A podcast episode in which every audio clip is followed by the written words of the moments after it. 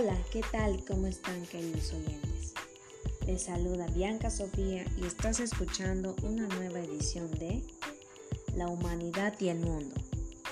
En esta oportunidad trataremos acerca de la contaminación del aire. Conocerás el compromiso que todas y todos debemos asumir para reducir los terribles efectos de la contaminación en el ambiente y en los seres vivos. La contaminación del aire es un problema ambiental en el Perú y el mundo. El problema principal identificado es que muchas veces alrededor de todo el mundo respiran un aire contaminado, ya que el aire contiene altos niveles de contaminación y a la vez contiene muchos virus y bacterias, al igual que dióxido de carbono. Para ello, es importante reducir los altos niveles de contaminación.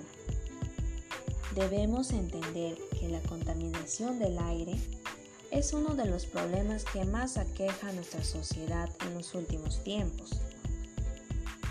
Las acciones irresponsables de muchos ciudadanos y ciudadanas han traído consecuencias graves al ambiente y han afectado en gran medida el bienestar de toda la población.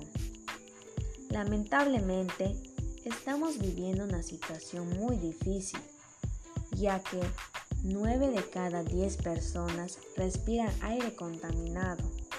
Dado a esto, algunos tienen enfermedades respiratorias como el cáncer al pulmón, la neumonía, los bronquios o bronquitis, etc. Asimismo, entre las causas que ocasionan esta situación se encuentran Causa 1. Las fuentes naturales, móviles y fijas que contaminan el aire. Causa 2. En las fuentes naturales tenemos a los gases que emiten los volcanes y los manantiales de aguas sulfurosas, ¿Qué quiere decir aguas sulfurosas?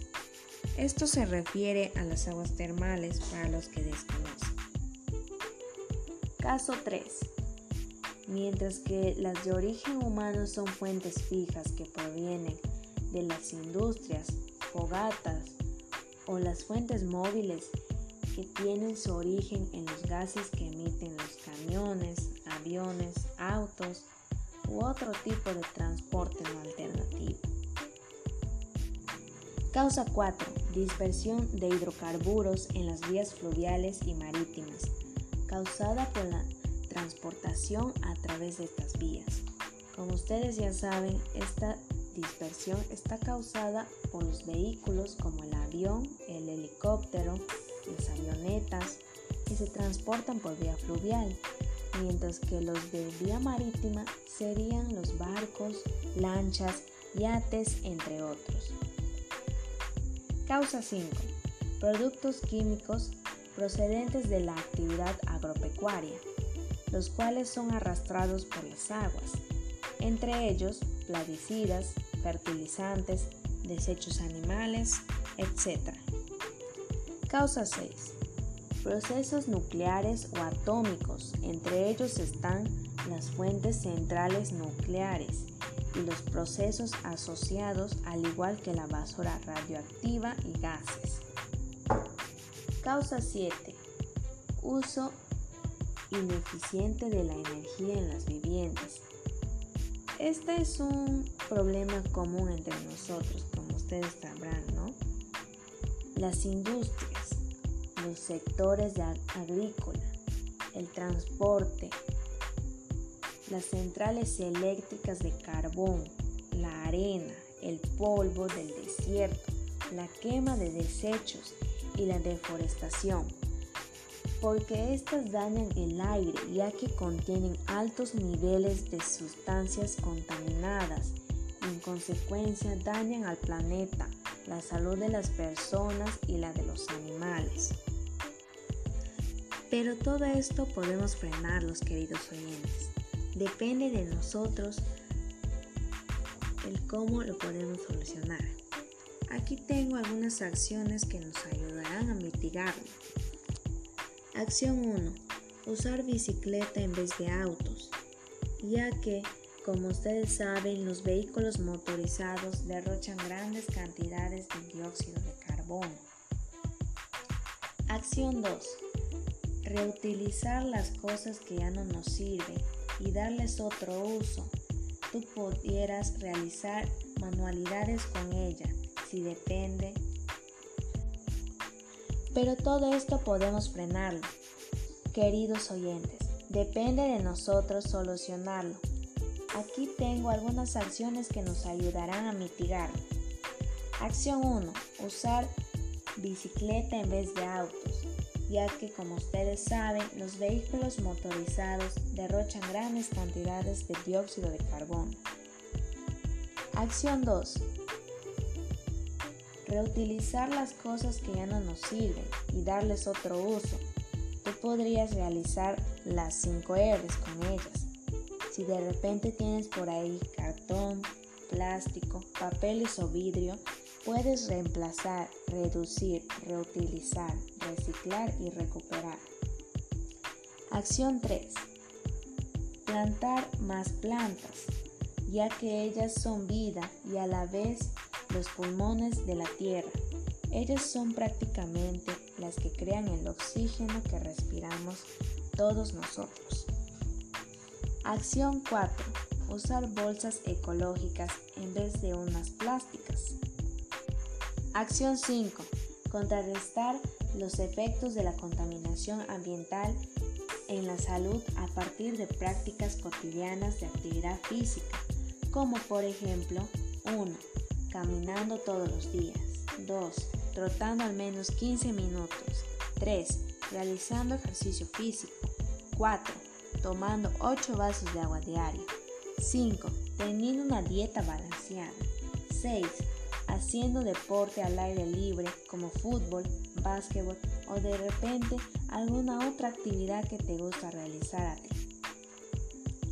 Si van a realizar sus actividades físicas al aire libre, Recuerden que siempre deben estar cumpliendo los protocolos de bioseguridad, ya que estamos en tiempos de pandemia, queridos oyentes. Acción 6. Asumir la autoestima como valor personal para brindar alternativas de solución a problemas diversos se podría definir como valoración por propio mérito la creencia de que somos personas buenas y valiosas. Esta valoración se puede hacer en base a aceptarnos como seres únicos, con nuestras cualidades y limitaciones, o bien según nuestra eficacia y logros. Acción 6. Crear un cronograma de actividades que nos ayuden a superar enfermedades relacionadas con el estrés o la obesidad esto nos ayudará a dividir nuestro tiempo en diferentes actividades para superar enfermedades relacionadas con estas. Acción 8. Disminuir la cantidad de residuos sólidos que producimos en casa. Deberíamos optar por comprar productos que no estén envasados en plástico latas o con envases mínimos.